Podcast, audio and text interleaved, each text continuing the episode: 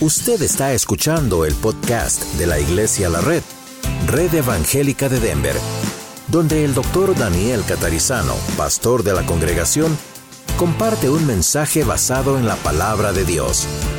Ahora abra su corazón y permita que en los próximos minutos el Señor le hable y le bendiga.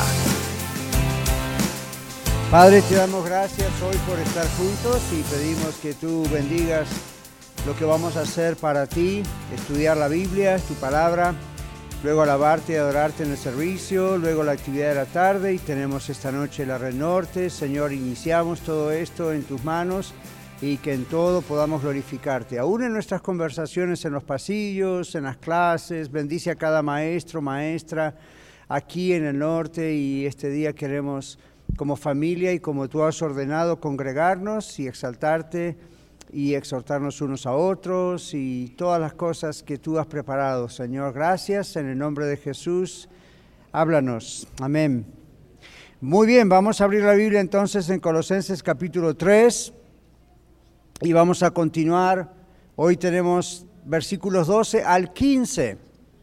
Y recuerden que la última parte, en realidad vamos a hacerla más rápido porque la última parte son muchos saludos, pero estamos ahora en capítulo 3, versículos 12 al 15. ¿Lo tienen? Sí, ¿no?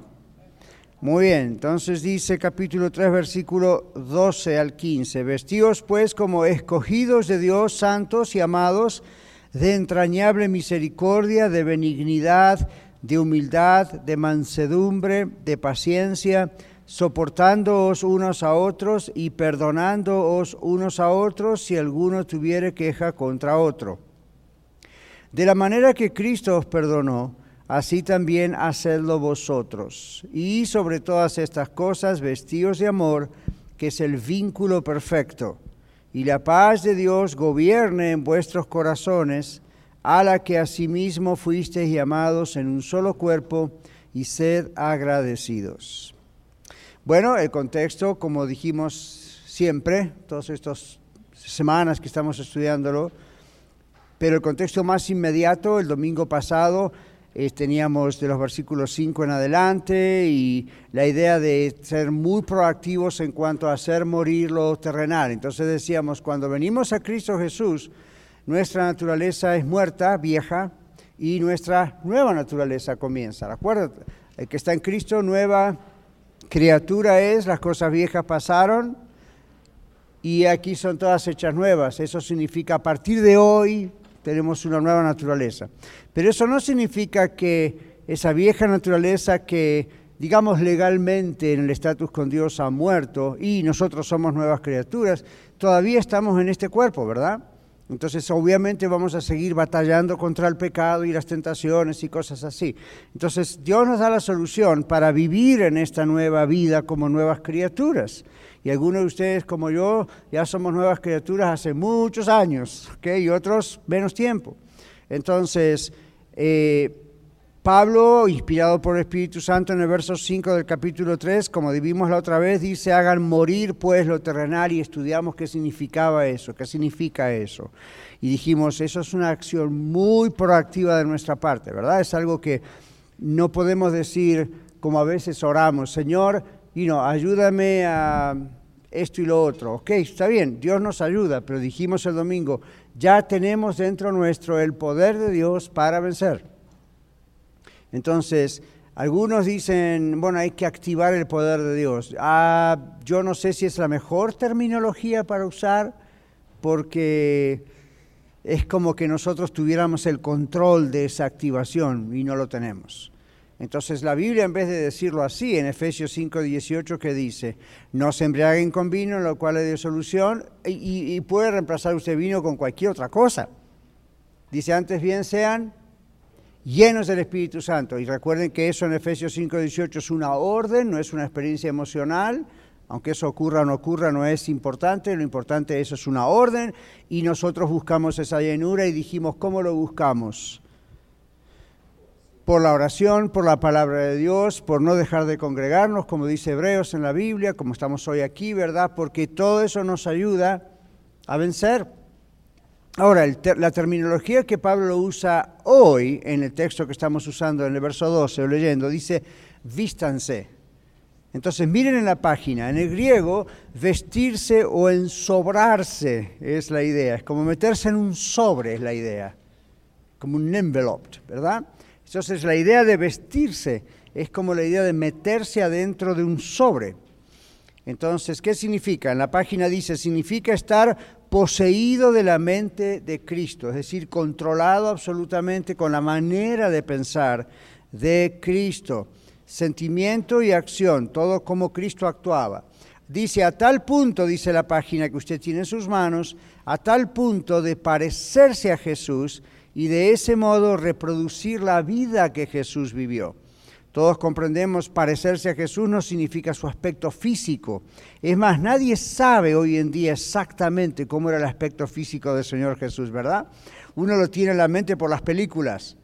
Cabello largo, barba, un típico oriental de su época, you know, pero ¿quién sabe cómo era? Nadie, no hay una foto, en esa época no había foto. Entonces no está hablando acerca de la apariencia física del Señor Jesús, sino está diciendo ¿Cómo pensaba Jesús? ¿Cómo hablaba Jesús? ¿Qué, ¿Cuáles eran las intenciones de Jesús? ¿Cómo oraba Jesús?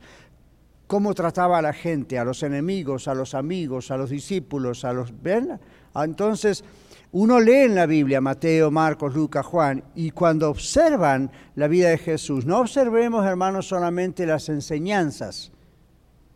Excelente, eso lo tenemos que observar no observemos solamente los milagros, excelente, eso lo tenemos que observar. ¿Cuántos de ustedes muchas veces o algunas veces de pronto al leer Mateo, Marcos, Lucas y Juan, además de observar las enseñanzas de Jesús y aprenderlas, o además de observar los milagros y decir gloria a Dios, Dios es, obviamente Jesús es Dios, aparte de eso, ¿cuántos de ustedes han dicho, ¡ah! Mire cómo Jesús respondió a sus enemigos. O mire la personalidad que Jesús tenía. O mire cómo reaccionó Jesús frente a la ofensa. O mire cómo reaccionó Jesús cuando estaba alegre.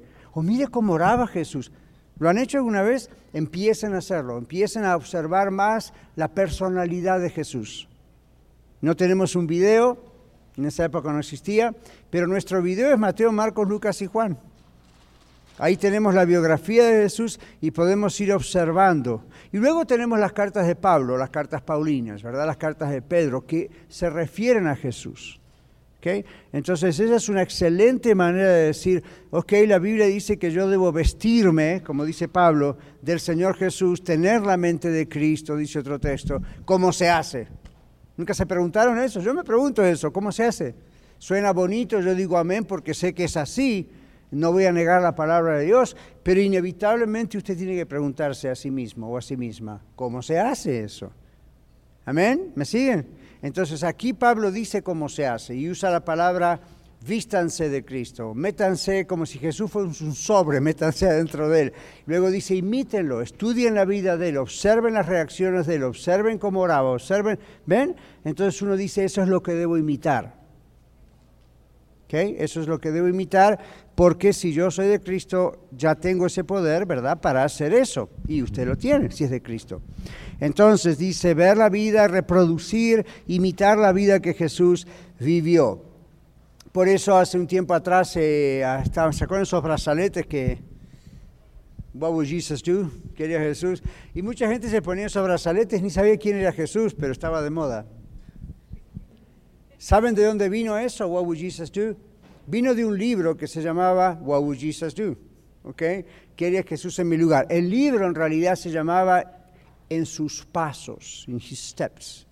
Y era la historia de una iglesia ficticia. Era una iglesia que el pastor de pronto miró ese texto donde la Biblia dice que debemos seguir las pisadas de Jesús y desafió a su congregación diciendo, a partir de hoy los que quieran seguir a Jesús así, espérenme en el basement después de la reunión. Entonces, cuando fue el pastor, fue al basement, lean ese libro, es muy interesante, en sus pasos se llama. Fue al basement, ahí estaba la gente, dijeron, a partir de hoy nosotros nos comprometemos a no ser cristianos nominales, es decir, no más de nombre, nos comprometemos a ser cristianos realmente radicales no legalistas, no, pero radicales. A ver, ¿qué, haría Jesús? Entonces dijo el pastor, nos desafiamos juntos a decir a partir de hoy, antes de decir algo, hacer algo, hacer un negocio, estar en casa, siempre nos vamos a preguntar primero, ¿qué haría Jesús en mi lugar? What would Jesus do? Entonces, comenzaron el desafío y el libro cuenta de que había comerciantes, había una cantante cristiana de alabanza y oración, había, y creo que era cantante también a nivel profesional, había, estaba el dueño de un diario, de un periódico, y no había en la iglesia como aquí, ¿verdad? Había gente profesional, no profesional, de oficio, de aquí, de allá. Entonces, claro, el libro cuenta lo que significó para ellos comenzar a preguntarse cada día, ¿qué haría Jesús en mi lugar? Y fue un problema grande. Por ejemplo, el dueño del periódico, del diario, de pronto fue al día siguiente, lunes, a su oficina y se acordó, hicimos un pacto diciendo que a partir de hoy vamos a preguntarnos qué haría Jesús en mi lugar. Y empezó a mirar las hojas de su periódico que él publicaba y había un montón de avisos de licor, de cigarrillos, de baile, y él dijo, wow, yo soy cristiano y tengo poder para tomar decisiones en mi periódico y todos estos anuncios están en mi periódico. Entonces, bueno, no es un periódico cristiano, pero... Hmm, ¿Por qué permito? Hmm.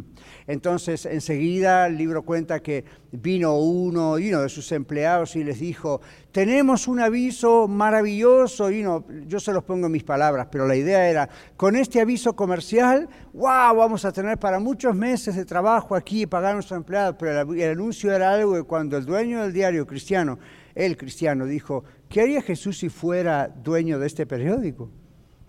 Entonces le dijo al empleado, lo siento, pero no vamos a recibir ese aviso comercial. Y el otro lo miró y le dijo, con todo respeto, jefe, usted está loco. A mí, este aviso comercial para nosotros, usted es el dueño, ¿cómo va a querer perder toda esta cantidad de dinero? Y él dijo, yo he hecho el pacto en mi iglesia con, delante del Señor de preguntarme qué haría Jesús en mi lugar y yo sé que Jesús no haría esto. Pero va a perder dinero está en la mano del Señor. La cantante, que era una cantante profesional, empezó un artista, empezó a recibir... Qué curioso, ¿no? Uno hace ese tipo de pactos con el Señor y empiezan las tentaciones más fuertes.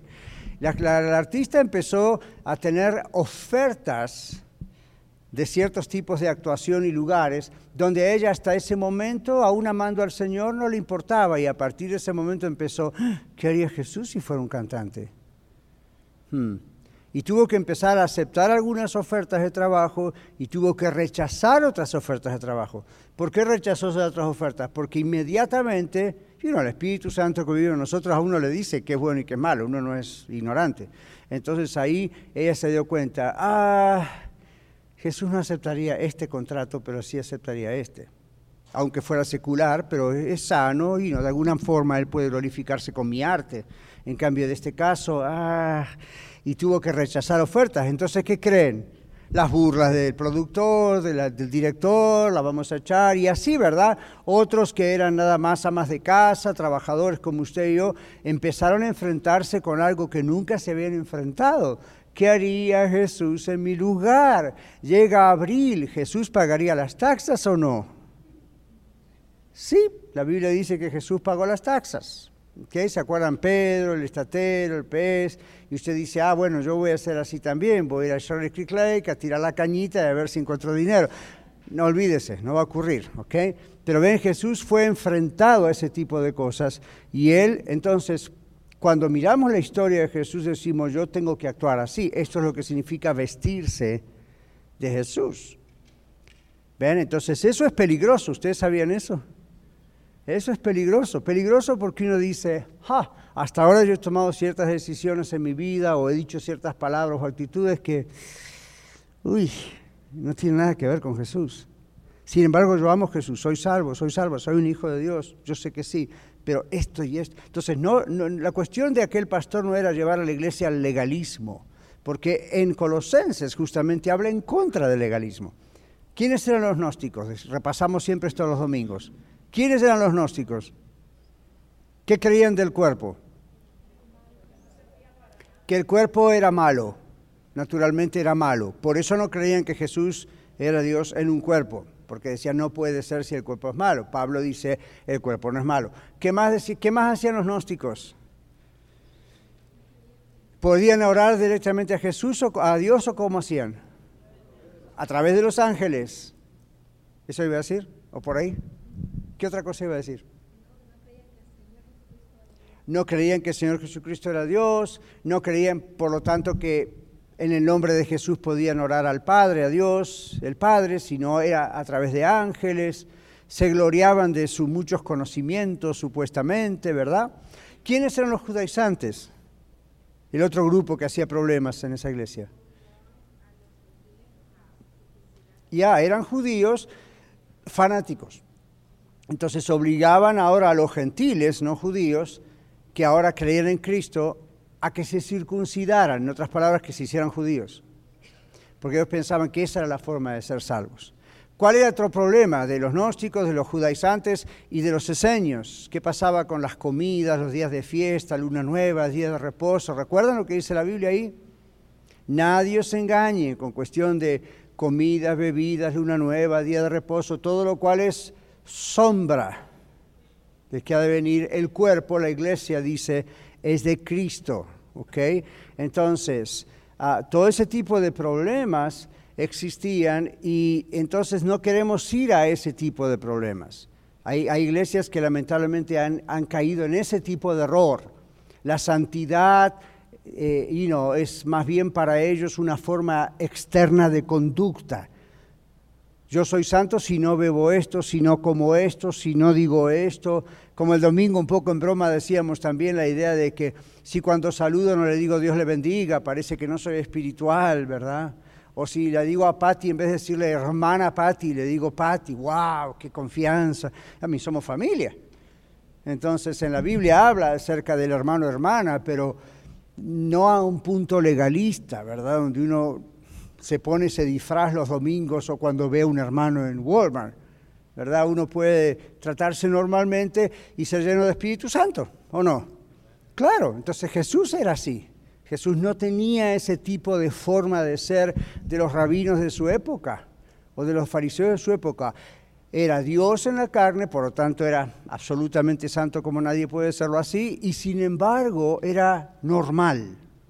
¿Saben qué significa con normal? ¿No? No era alguien que uno le escapaba porque en inglés diríamos, ese weirdo, es weird, ¿no? Usted quiere entrar a un lugar y que la gente diga, uy, no, ahí viene el extraño, raro. No, tampoco usted quiere ir allá y hacer de cuenta que somos igual que todo el mundo, porque eso es compromiso, compromise. Pero la idea es no confundir para un lado ni para el otro lo que esto significa. Vestirse del Señor Jesús significa estoy lleno del Espíritu Santo, miro lo que el Señor Jesús hacía, decía, cómo hacía esto y así lo hago como lo hacía Él sin llevarlo a cómo los hombres interpretan, o los seres humanos interpretan que así era la cosa. Por ejemplo, nosotros aquí los pastores cristianos vestimos como viste usted, más, menos, En cambio, usted sabe que en otros lugares el pastor tiene una gran toga, un vestimenta, vestimenta especial, ¿han visto? ¿Verdad? O tiene señales especiales aquí y allá, eso se trae del Antiguo Testamento. ¿Se acuerdan que en el Antiguo Testamento los sacerdotes tenían un pectoral y todas esas cosas, marcaban las doce tribus aquí y allá?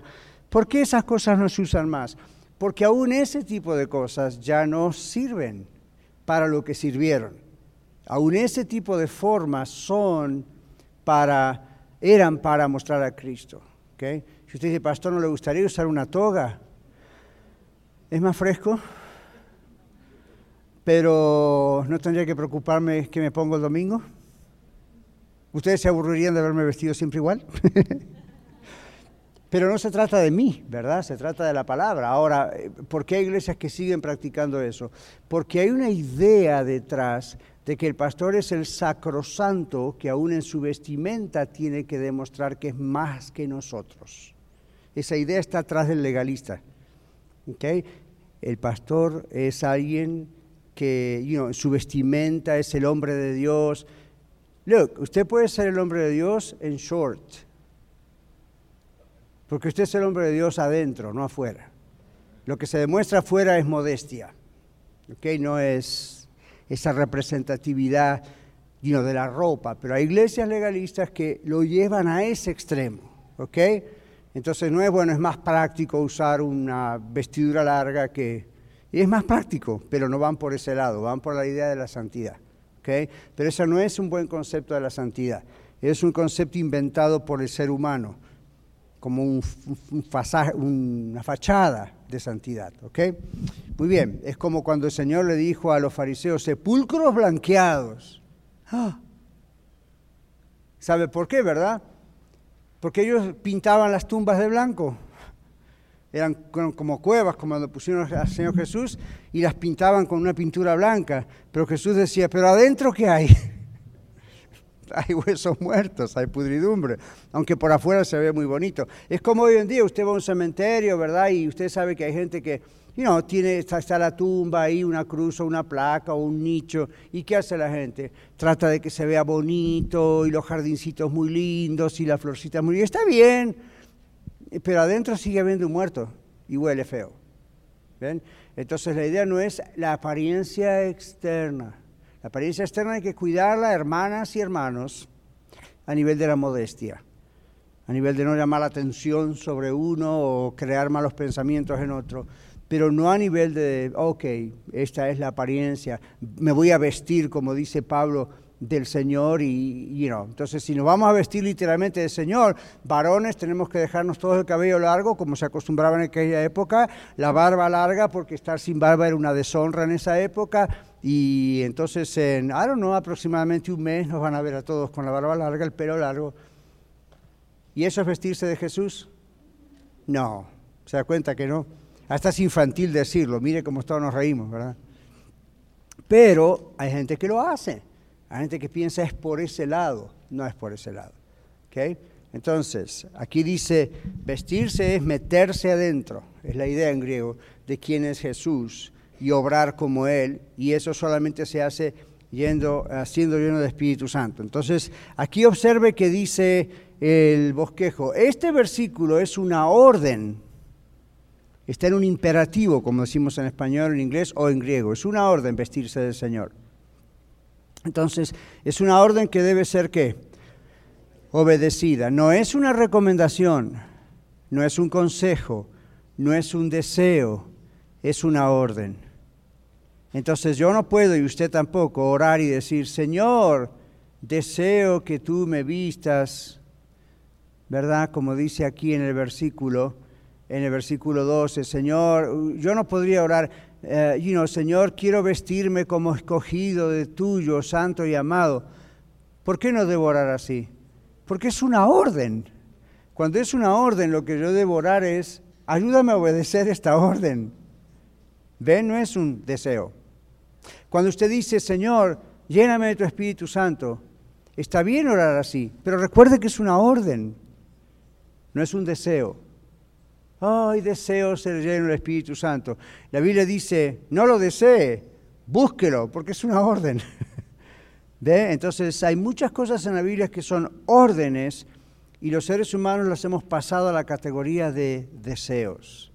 El problema es cuando uno pasa a la categoría de I wish, I hope, es un deseo, no ocurre porque estamos desobedeciendo.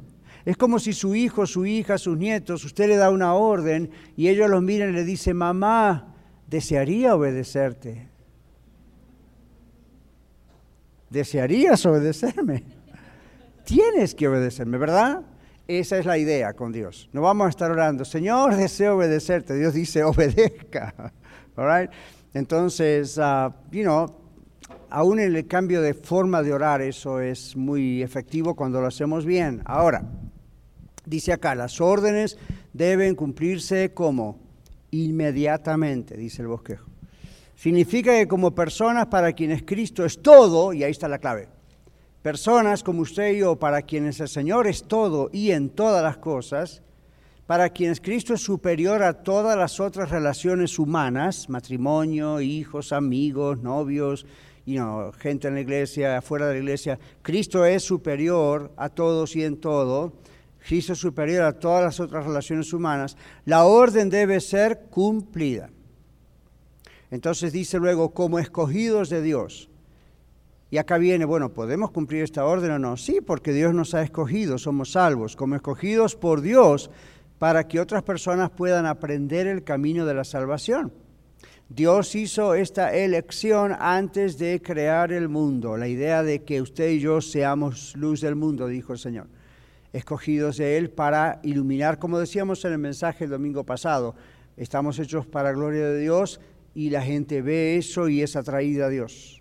Esa es la idea. Así como cuando uno ve la naturaleza, dice, evidentemente hay un Dios porque esto no puede ser obra de la casualidad y eso inspira a la gente a buscar a Dios o debe inspirar a la gente a buscar a Dios. Entonces dice, somos escogidos de Dios. ¿Ok? Entonces que vean, dice el bosquejo, que su manera de vivir, la mía, la suya, corresponde y está de acuerdo con esa clase de vida que deben tener los escogidos de Dios. Luego usa la palabra santos, que significa en el original, apartados para Dios. Se refiere al estatus legal delante de Dios luego de la salvación, desde el momento de la salvación, para vivir una vida separada del mundo. Y Jesús dijo, están en el mundo, pero no son del mundo. Entonces vivimos en el mundo, pero no vivimos como el mundo. Y eso es, no solamente usted piense, yo pastor ya no vivo más como el mundo, ya no, ya no me emborracho, ya no me drogo, ya no fumo, ya no voy a los bailes, ya no digo malas palabras, yo, yo, no, gracias a Dios, ok, pero comencemos por casa. Ya no soy del mundo, tampoco dentro de mi casa o en privado, ¿ok? No solamente lo que pasa afuera. Entonces, somos escogidos de Dios, somos hijos e hijas de Dios comprados por la sangre de Cristo, amén. Entonces, cuando somos salvos, Dios nos da, el poder, nos da el poder para ser así, como hijos e hijas de Dios. Ok, seguimos. Entonces, somos santos, significa estamos apartados por Dios, para Dios, es un estatus legal, justificados, dice la Biblia en el libro de Romanos, delante de Dios tenemos fe justificados por Cristo. Esa es la parte, digamos, legal. Ahora, luego dice amados. ¿Por qué? Somos amados, los, somos los amados por Dios, por quienes Jesucristo murió en la cruz. ¿Qué le parece? Usted y yo, nosotros, somos el objeto del amor de Dios. ¿Se comprende esa frase? Somos el objeto del amor de Dios. Somos la razón por la cual Dios mandó a Jesús a morir por nosotros. Ok, so Dios está como enfocado, está enamorado de nosotros, esa es la idea. Okay. Luego dice, vestirse de entrañable misericordia. ¿De dónde viene esta expresión? En el original la palabra entrañable viene de entrañas. Es el lugar donde los antiguos creían que era el centro de las emociones. ¿Por qué creían los antiguos tal vez que las entrañas? ¿Cuáles son las entrañas? Sistema digestivo, básicamente, los intestinos, el estómago. ¿Por qué creerían ellos en esa época que ahí es donde estaba el centro de las emociones de una persona? ¿Qué pasa cuando usted está nervioso? ¿Dónde le duele? ¿Se dio cuenta? ¿Qué pasa cuando usted está emocionado? ¿Dónde lo siente? No se agarra la cabeza, se agarra el estómago. ¿Se dio cuenta? Cuando, usted tiene miedo, ¿qué pasa? Vio que es instintivo. ¡Ay! ¿Verdad? Ay, entonces los antiguos pensaban, ok, aquí está el centro de las emociones. Luego la ciencia nos muestra, well, no necesariamente. Pero ahora les digo como consejero clínico, ¿saben por qué se siente en las entrañas las emociones? Porque ahí termina el sistema nervioso. Está del cerebro por la médula todo hasta aquí abajo. Entonces, cuando el cerebro capta algo, feliz o no feliz, odio, amor, rencor, cualquier emoción, cualquier sentimiento, todas las hormonas trabajan ahí adentro y la parte nerviosa termina justamente por acá abajo. Entonces aquí se siente reflejado el asunto. Entonces de ahí viene la palabra entrañable, entrañas, guts, como decimos en inglés. Entonces después, como decimos más adelante, se desarrolló el concepto del corazón. El corazón es un músculo que bombea sangre. ¿Se imaginan si ahí estuviera el centro de las emociones? Cuando se hace un trasplante de corazón de una persona que murió a una persona viva, la persona viva sentiría los mismos sentimientos de la persona que murió. No. Saben que hace muchos años, yo me acuerdo cuando hubo el primer trasplante de corazón, hace muchas décadas atrás, existió el primer trasplante de corazón. Doctor Bertrand se llamaba. Él quiso el primer trasplante de corazón. Y había gente que tenía esa duda. ¿Y ahora qué va a pasar? La persona a quien se le trasplantó el corazón de la otra persona, esta persona que ahora vive gracias al trasplante del corazón de otra persona, esta persona va a tener los mismos sentimientos, emociones y pensamientos de la persona que murió, que le donó el corazón. Y el mundo estaba pensando, ah, ¿será ético hacer un trasplante de corazón? Mire si le hacen un trasplante de corazón a José y empieza a cambiar su personalidad y es como el que murió. No, eso no ocurría. El corazón es una bomba que bombea sangre. Pero se empezó a desarrollar la idea del corazón como un centro de sentimientos. ¿Saben por qué también? Cuando usted tiene miedo, ¿qué hace su corazón? Tum, tum, tum, empieza la palpitación. Entonces los antiguos pensaban, ok, nuestras entrañas sienten esto, nuestro corazón siente lo otro. Y de ahí vinieron todos esos términos que en psicología o en consejería usamos.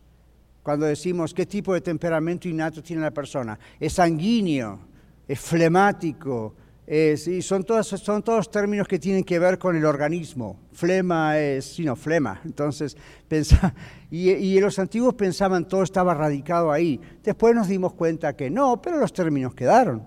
Ahora, en la época bíblica, esa era la idea. Ustedes tienen un profeta que, un profeta que decía, mis entrañas, mis entrañas, me duelen las fibras de mi corazón.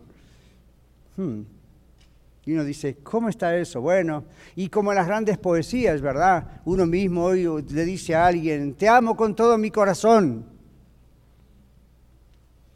Ahora dígaselo científicamente. Te amo con el músculo cardíaco. Y la otra persona va a decir, ¿dónde están los chocolates? ¿Verdad? Eso no es romántico, el músculo cardíaco. O vaya y dígale a su hoy en día, tipo hebreo en aquella época, te amo desde mis intestinos pasando por mis riñones. ¿Ven? Pero antes esa era la idea. Entonces, cuando Pablo utiliza la expresión entrañable misericordia, la idea es, hay un conjunto, en el concepto de aquellos años, ¿verdad? Y esto es inspirado por el Espíritu Santo, todo nuestro ser, espíritu, alma y cuerpo, está involucrado en esto, en la misericordia. Eso es una manera de decir, tenemos misericordia de alguien con todo nuestro ser. No es una cuestión simplemente intelectual o teológica. Todo nuestro ser está involucrado. Le doy la prueba. ¿No le ha ocurrido acaso a usted que de pronto siente compasión por un pobre y siente misericordia y de pronto a usted le vienen lágrimas en los ojos? A los ojos, ¿verdad? ¿Qué ocurre? El cuerpo reacciona aún a las emociones el cuerpo reacciona a la actividad espiritual. ¿Qué ocurre cuando estamos en el carro o en casa o en el templo juntos como familia o solos? Estamos adorando a Dios, estamos alabándole. ¿Usted sintió cosas a veces aún físicamente? Ya, ¿por qué? Porque Dios nos ha hecho espíritu, alma y cuerpo. Usted dice, ¿por qué pierde tantos minutos hablando de esto? Porque los gnósticos creían lo contrario. Los gnósticos pensaban como el cuerpo es malo, estas sensaciones que uno tiene, aún espirituales o emocionales, por lo tanto, son malas. Y los gnósticos eran racionalistas. ¿Qué significa eso? Solamente hacían caso a los razonamientos lógicos. Recuerde que de ahí vienen las sectas de los testigos de Jehová, de los mormones, de los tantos otras sectas que andan por ahí. ¿Ok? Entonces, ¿por qué? Es un desprecio al cuerpo. Tampoco hay que irse del otro lado. Hoy en día existe lo que llamamos el hedonismo. ¿Alguien sabe lo que es el hedonismo? Ser hedonista, con H. El hedonismo es el opuesto a los al gnosticismo. El hedonismo es una especie de adoración al cuerpo y a sus sensaciones. Entonces, si yo les digo un día, estamos viviendo una época en el mundo que es una época hedonista, ¿qué estoy diciendo? Si ustedes escuchan a alguien o leen un libro eso, ¿qué está diciendo? Amadores del, sexo, del cuerpo, de todo, todo es sexo. Se dieron cuenta que todo es sexo hoy en día, todo el mundo apunta para ahí. Las propagandas en televisión, en, todo, todo, todo tiene que ver con el sexo o la figura de la persona. ¿Sabe cuáles son una de las industrias más multimillonarias casi ya en este momento y están ganándole a otras? Las compañías de cosméticos. Y usted dice, ¿está mal usar cosméticos? No, lo que yo estoy diciendo es por qué se hacen tan millonarios. Porque hay un empuje constante al fíjese en su apariencia cada vez mejor, ¿Ven? Ah, yo tengo mi consuegro que está aquí en la ciudad y él ahora se retiró, pero hasta hace meses atrás él era cirujano plástico. Realmente es cirujano maxilofacial. ¿Qué pasa eso? Usted tiene un accidente, se le rompe toda la cara y él se la arreglaba otra vez. Una cosa maravillosa. Pero mucha gente iba a mi consuegro simplemente para que no me gusta mi nariz, la quiero más para arriba, la quiero más chiquita, o la oreja esta está más alta que esta, por lo tanto hágale acá y allá. Y él me decía, hay, cosas ridículas que la gente pide, hay cosas que son antinaturales. Y ellos piensan que se van a ver mejor, y no, my chicks, los quiero para acá y para allá, y especialmente mujeres. Y él a veces les trataba de explicar, no se va a ver bien, con el tiempo se va a desfigurar, por más que les tire las arrugas, llega un momento donde no hay nada más que estirar. Y ellos, no, no importa, yo sigo pagando. Entonces, esa industria es multimillonaria también. ¿Saben cuál otra industria es multimillonaria? Real estate. Y acá tenemos un hermano que trabaja relacionado con real estate. ¿Por qué? Bueno, tiene que ver con la bolsa, el mercado y todo.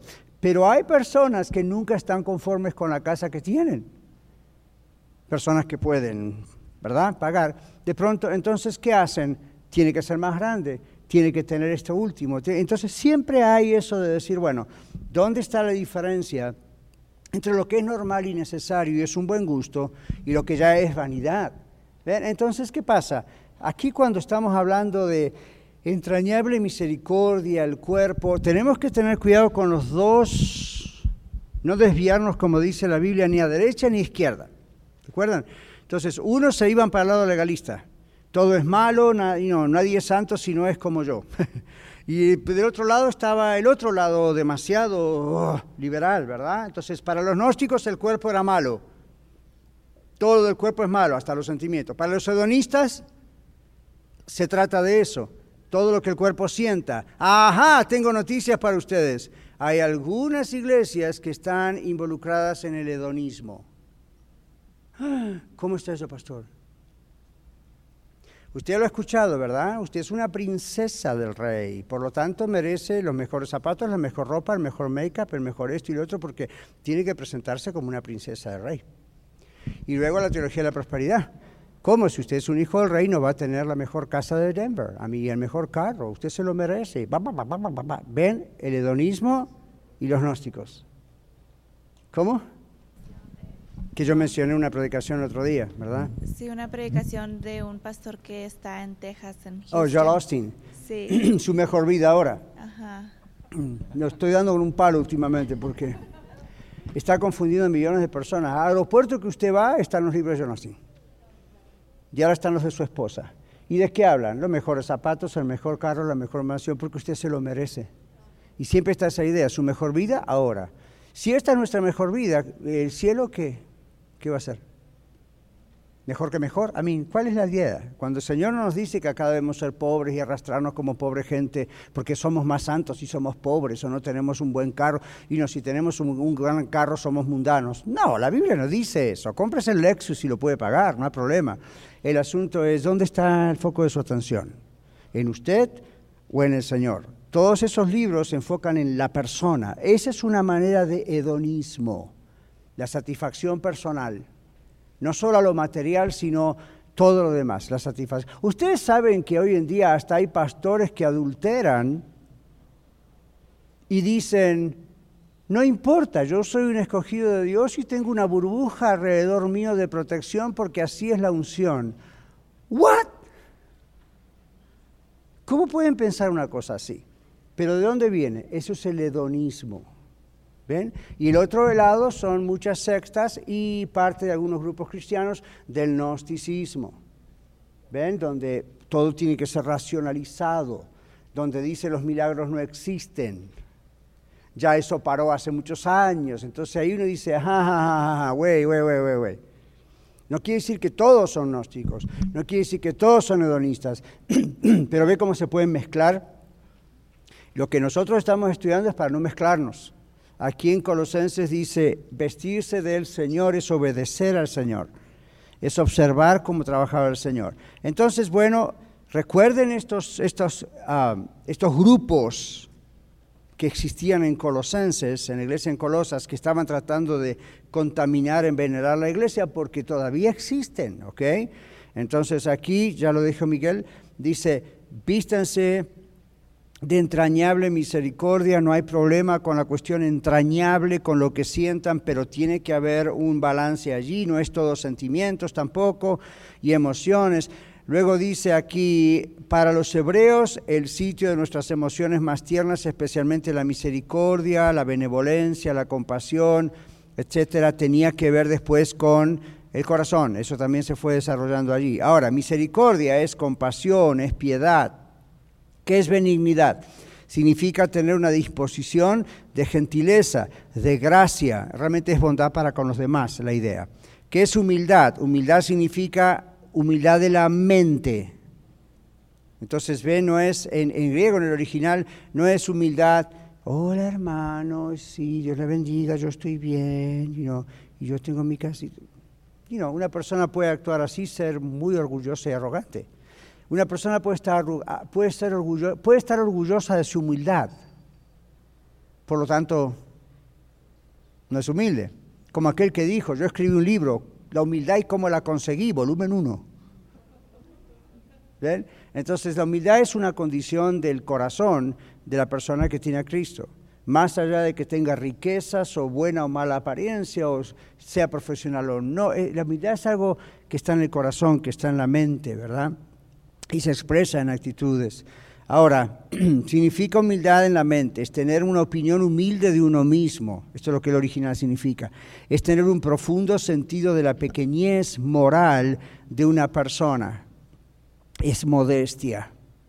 Mansedumbre significa gracia del alma en la cual aceptamos el trato de Dios con nosotros como algo bueno y por lo tanto no le ofrecemos a Dios, ¿se entiende? Resistencia. No luchamos contra Dios. Este tipo de personas es también manso con las personas, aún con los malos, a veces usados por Dios mismo para probarnos a nosotros, sus escogidos. ¿Se acuerdan cuando en las bienaventuranzas Jesús dice, bienaventurados los mansos, o meek, meekness en inglés? Originalmente en el griego significa manso es la persona que decide no actuar con violencia. Fíjese que no dice la persona que siente no actuar con violencia. les garantizo que todos nosotros, si hay mucha presión, vamos a actuar con violencia. Ninguno de ustedes y yo somos tan buenos y pacíficos que no actuaríamos con violencia. Unos más, otros menos, pero eso seguro que podría ocurrir. ¿Por qué no ocurre? Porque uno en el Señor toma la decisión de no actuar con violencia. ¿Y cómo se toma esa decisión? Se levanta en la mañana y se mira al espejo y dice cinco veces, no actuaré con violencia, no actuaré con... No, eso es una broma. Simplemente la llenura del Espíritu Santo hace que uno no llegue a actuar con violencia. Uno le pide al Señor, se llena del Espíritu Santo, uno busca en la palabra de Dios, uno ora, está en comunión con la iglesia, con la Biblia. Entonces, cuando llega el momento donde viene la tentación, o Dios permite que esto ocurra para probarnos, no lo hizo con Jesús, Jesús fue bautizado, se escuchó la voz del Padre directamente diciendo, este es mi hijo amado del oíd. Inmediatamente el bautismo, ¿qué pasó con Jesús? Pero se fue porque él dijo, me voy al desierto a pasar unos días. El Espíritu Santo, dice la Biblia, Dios mismo lo llevó al desierto para qué? Para ser tentado por el diablo. Y uno dice, vaya a favor. Pero la idea es que muchas veces Dios permite que usted tenga en la familia, adentro o afuera de la familia, personas que se le ponen delante que son muy complicados, son difíciles de tratar, ¿verdad? Y entonces es el momento y uno dice, bueno, yo he decidido no actuar con violencia.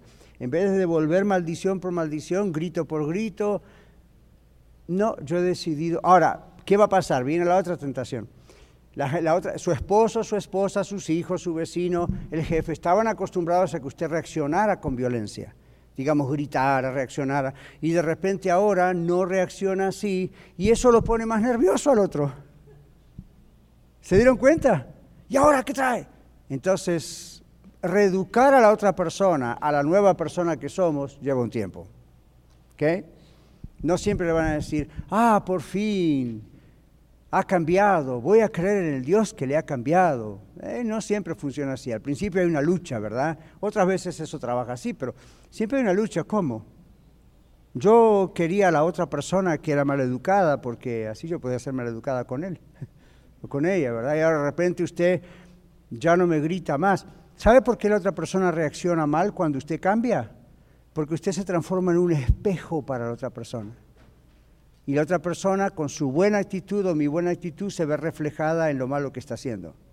En cambio, cuando usted actuaba como esa persona, no había espejo, los dos hacíamos lo mismo. Got Entonces, recuerde que estas son cosas que el Señor está hablándonos para saber cómo tratarnos unos a los otros, en casa, fuera de casa, en la iglesia. Aquí la red, a mí me gustaría decir que es una iglesia perfecta, pero mentiría. Entonces yo digo, no es una iglesia perfecta, yo no soy perfecto, usted no es perfecto, pero nos amamos. ¿Verdad? Y eso es lo principal, porque amor significa que también nos perdonamos, que platicamos, que nos ayudamos, que arreglamos la situación, hay misericordia, ¿verdad? Entonces uno dice, no busque un lugar perfecto, porque no existe hasta que venga el Señor Jesucristo al mundo. Pero por eso está todo esto que el Espíritu Santo inspira a Pablo a decir a los colosenses y a nosotros también. Se habla de misericordia, se habla de piedad. Yo sé que hay manos que están levantadas, permítanme terminar esto y les digo con las preguntas o comentarios. Pero ven, habla de mansedumbre. Luego dice, habla de paciencia. Esto habla de la persona que no, siente, no se siente provocada por sus enemigos y no reacciona con ira contra ellos. ¿Ok? Significa paciencia bajo el maltrato de otros. Es fácil tener paciencia cuando no nos tratan mal. Uno puede tener paciencia hasta esperar un trabajo mejor, o paciencia hasta que esta persona, o paciencia conmigo. Pero paciencia cuando nos tratan mal es complicado, ¿verdad? Entonces, ¿cómo se logra? Si usted es un hijo, una hija de Dios, usted lo puede hacer, yo también, porque Dios nos da el poder para hacerlo. Pero ¿cómo, cómo, cómo ocurre eso cuando obedecemos a Dios?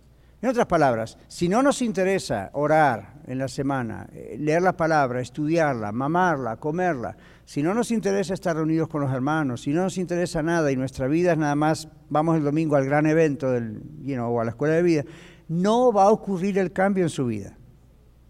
El cambio va a ocurrir cuando todos los días estamos buscando al Señor. Saben que las iglesias también hemos caído mucho en ese error, a veces llamando a la gente al frente. A mí a veces me han preguntado, pastor, ¿por qué no llama a la gente para que pase al frente, para que usted u otros oren por ellos y, sean, ministren a la gente?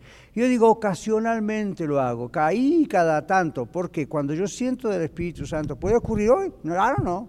De repente cuando yo siento mientras predico, hay que llamar a la gente adelante. Yo comprendo que es el Señor pero, pero, ¿por qué no lo hago como antes lo hacía seguido, casi todos los domingos? Porque la gente se acostumbra a la idea de que voy a pasar al frente el mero mero ora por mí, o alguno de los otros meros meros de la iglesia, y automáticamente mi problema se va a ir.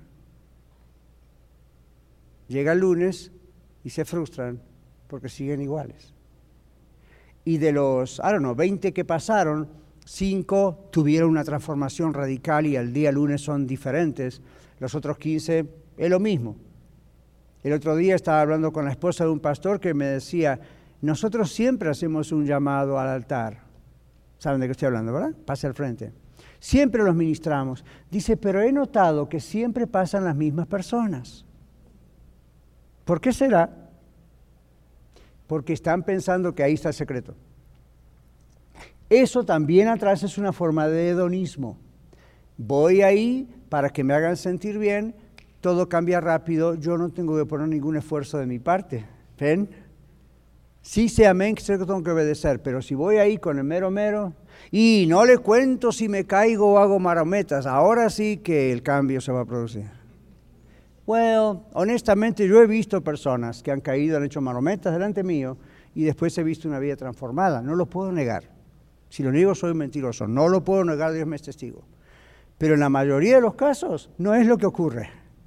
La gente busca la experiencia, busca lo instantáneo, la emoción, a ver si ese toque mágico espiritual me hace gran cambio y mañana soy otra persona. Eso es más fácil pensarlo así que pensar debo obedecer. debo morir a mí mismo, tengo que buscar al Señor, tengo que ir a la palabra de Dios, tengo que, ¿ven? Esas son las cosas que a veces uno hmm, tiene que hablar muy seriamente y aquí está. Entonces, para concluir, después dejamos lugar a preguntas y comentarios. Dice entonces de paciencia, y mire el versículo 13, ahí va derecho a nosotros como congregación, como fue a los colosenses, como es dentro de casa, soportando unos a otros. ¿Qué significa soportar? Porque en español se dieron cuenta que a veces usamos la palabra soportar para qué. Ah, no, eso es lo que dice aquí, pero en español a veces ¿qué decimos? Hay que aguantar, hay que soportar, dice José, ¿verdad? ¿Cómo, Rogelio? Vamos a darle por su lado. ¿Qué va a hacer? No lo quiero, no lo amo, me tiene cansado, pero hay que soportarlo. Eso no es lo que la Biblia dice. Hay que aguantarlo. Eso no es lo que la Biblia dice. ¿Qué dice aquí la Biblia sobre lo que significa soportense unos a los otros? Sostenerse. Es más lo que en inglés dice to support. ¿Ven? Es la idea de sostenerse. Si usted encuentra un hermano, una hermana que es más débil en su carácter, su forma de ser, no está creciendo en el Señor, es muy carnal, es muy sensual y no tiene todavía que ay, morir a esas cosas en su vida, la idea es sostenga a esa persona. Ahora, hermanos, sostener no significa esté de acuerdo con esa persona. Está diciendo no juzgue a esa persona por ejemplo, en mi vida pastoral y como consejero, yo he tenido muchos casos, y aún los tengo, de personas que batallan con la pornografía, tanto hombres como mujeres. Yo lo sé, me lo han confesado como un hermano en Cristo, como un doctor en clínica y como su pastor.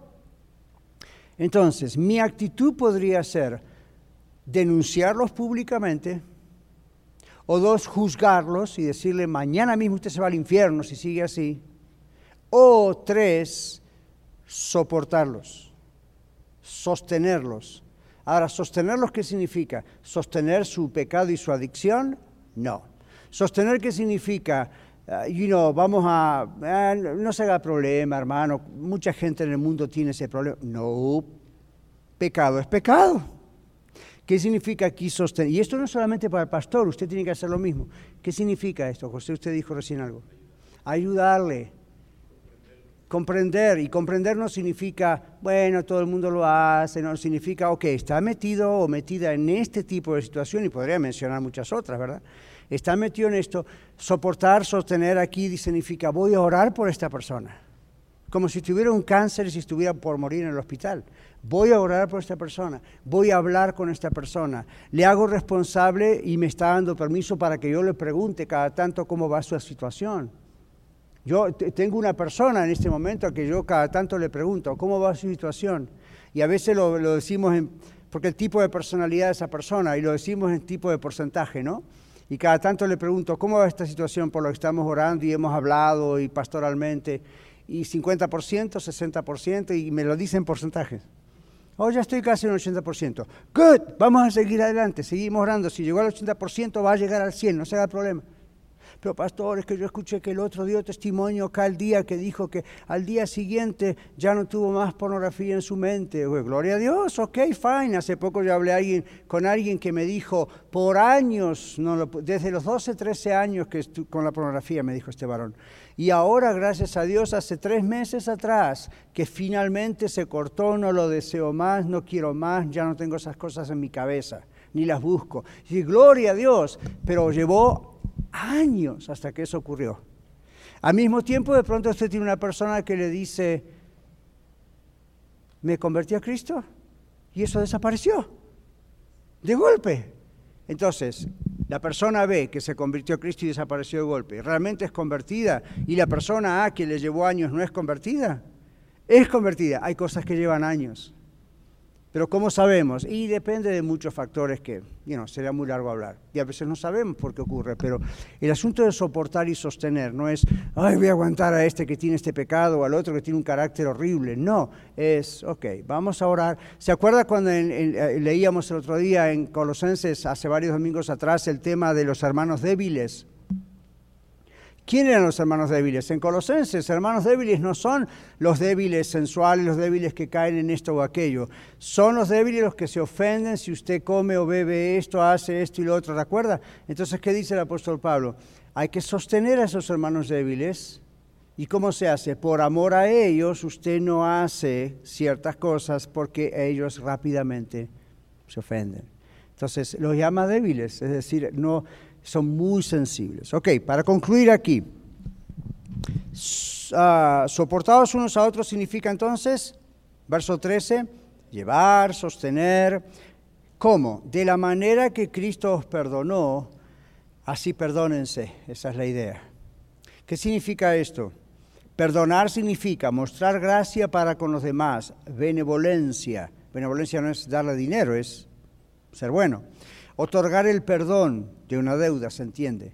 El texto significa esto, perdonar a otros en la proporción. Observe esto y a ver, dígame si después no puede perdonar. Perdonar a otros en la proporción, en el grado en el cual fuimos perdonados por Dios. Debemos perdonar porque Dios nos perdonó y en el nivel o grado en el cual Dios nos perdonó, es decir, con un perdón total y completo. Por eso la Biblia dice, si no perdonamos a los hombres sus ofensas, tampoco nuestro Padre nos perdonará a nosotros nuestras ofensas, porque por lo que le hayan hecho a usted o a mí, nunca es tan grave como lo que usted y yo le hicimos a Dios.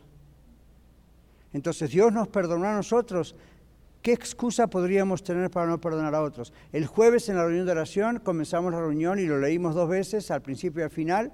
Estábamos leyendo el texto de los dos deudores de Mateo, ¿okay? donde un deudor, Dios eh, o el dueño ahí le perdonó diez mil denarios o algo así y lo dejó libre y le dijo, yo te lo pagaré, yo te lo pagaré. entonces lo dejó libre para que tuviera la oportunidad de pagarle. Pero este que fue perdonado, dice la Biblia, en el camino se encontró con uno que a él le debía 100 denarios. Nada en valores de hoy. Y en aquel tiempo, 100 denarios. Y entonces, ¿qué le dijo? Lo agarró del cuello, lo ahorcaba, casi lo estaba matando y le estaba diciendo, págame lo que me debes, págame lo que le debes. Y el otro le decía lo mismo que este le dijo al anterior, dame tiempo, yo te lo pagaré. No, y lo echó en la cárcel. Entonces sus amigos vinieron y le dijeron al primero, al dueño, al mero mero, este hombre a que tú le perdonaste diez mil, no quiso perdonar a otro que a él le debía cien. Entonces, ¿cuál fue la conclusión? Mal siervo, tírenlo, ¿ven? Pero ¿cuál es la idea? Esa es la idea. ¿Cómo no vamos a perdonarnos unos a los otros, en casa o fuera de casa, cuando lo que nosotros debíamos a Dios era diez mil? y lo que cualquiera nos debe a nosotros apenas hará 100 delante de Dios. ¿Ven? Entonces eso está en paralelo con esto. Muy bien, verso 14. Sobre todas las cosas, todo lo que se viene diciendo, ¿verdad? Sobre todas las cosas, esto tiene relación con el vestirse del verso 12 que veíamos antes. Aquí significa ponerse por encima de lo ya puesto, sobre todas las cosas, lo más importante, vístanse de amor vestidos de amor, porque el amor es el vínculo perfecto, recuerdan, dice ahí. Entonces, dice acá, siendo el amor el factor que lo une todo, ese glue, que hace que todo lo mencionado en versos 12 y 13 sea usable, que realmente sirva.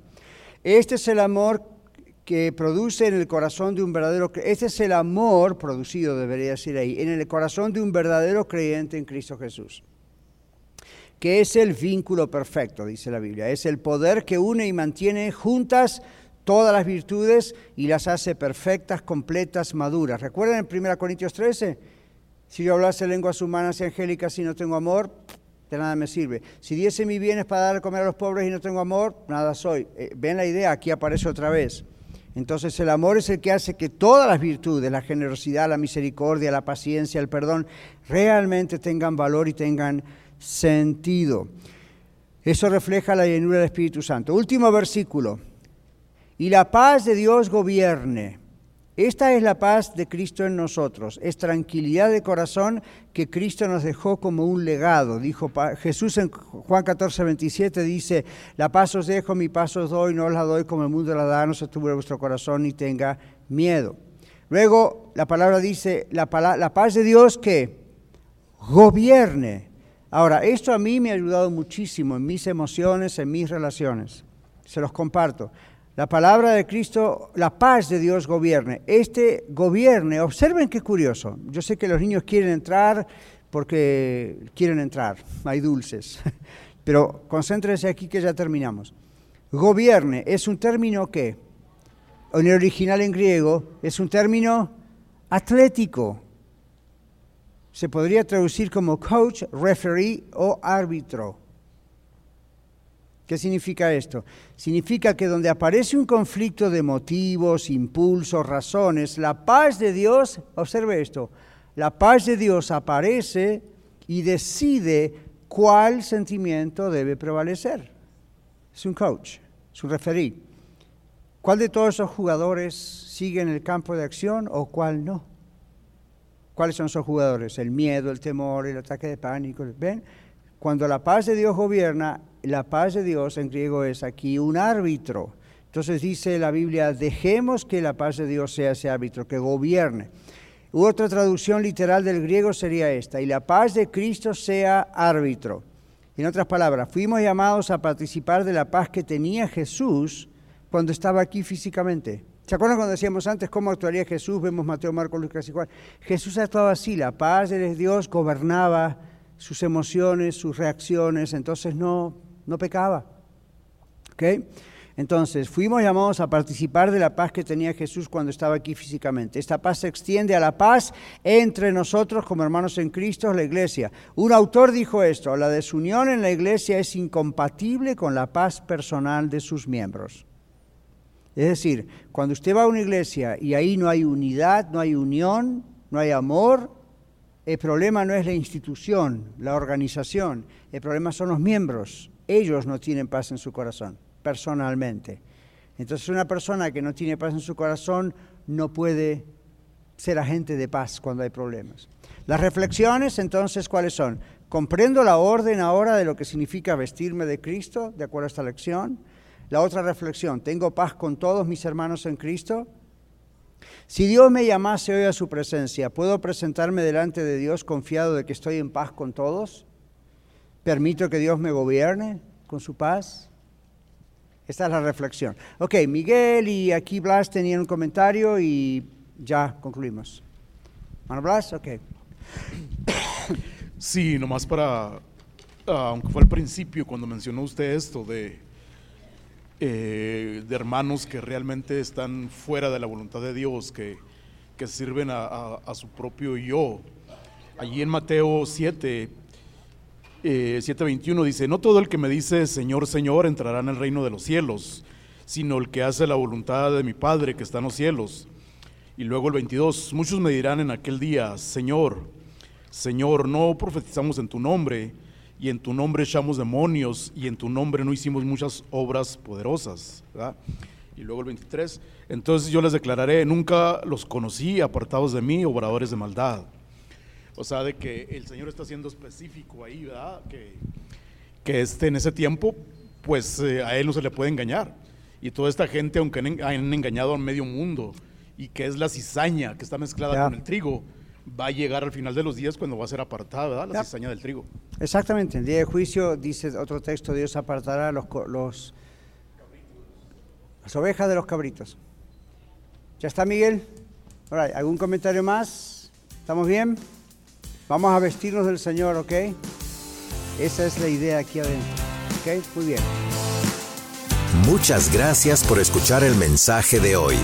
Si tiene alguna pregunta en cuanto a su relación personal con el Señor Jesucristo o está buscando unirse a la familia de la Iglesia La Red, por favor no duden en contactarse con nosotros.